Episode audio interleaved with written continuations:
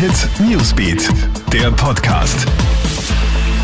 Schönen guten Morgen wünsche ich dir. Schnapp dir deinen ersten Kaffee, dein Frühstück und dazu gibt's die wichtigsten Meldungen des Vormittags für dich.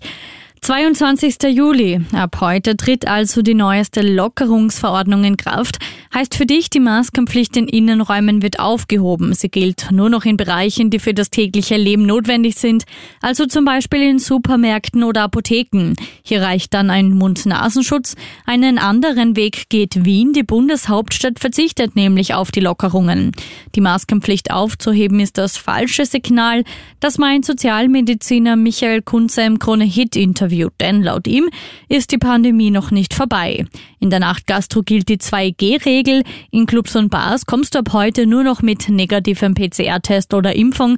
Dafür wird dort die volle Auslastung erlaubt. Bisher waren es ja nur 75 Prozent. Aufrecht bleibt entgegen Ankündigungen die Registrierung. Nach dem Absturz geflüchtet. Zu einem kuriosen Unfall mit dem Paragleitschirm ist es im Trautal gekommen.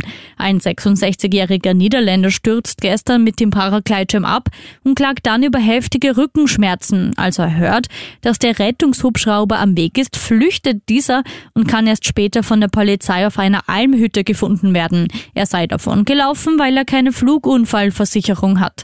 Seine Ehefrau hat den 66-jährigen schließlich ins Spital gebracht.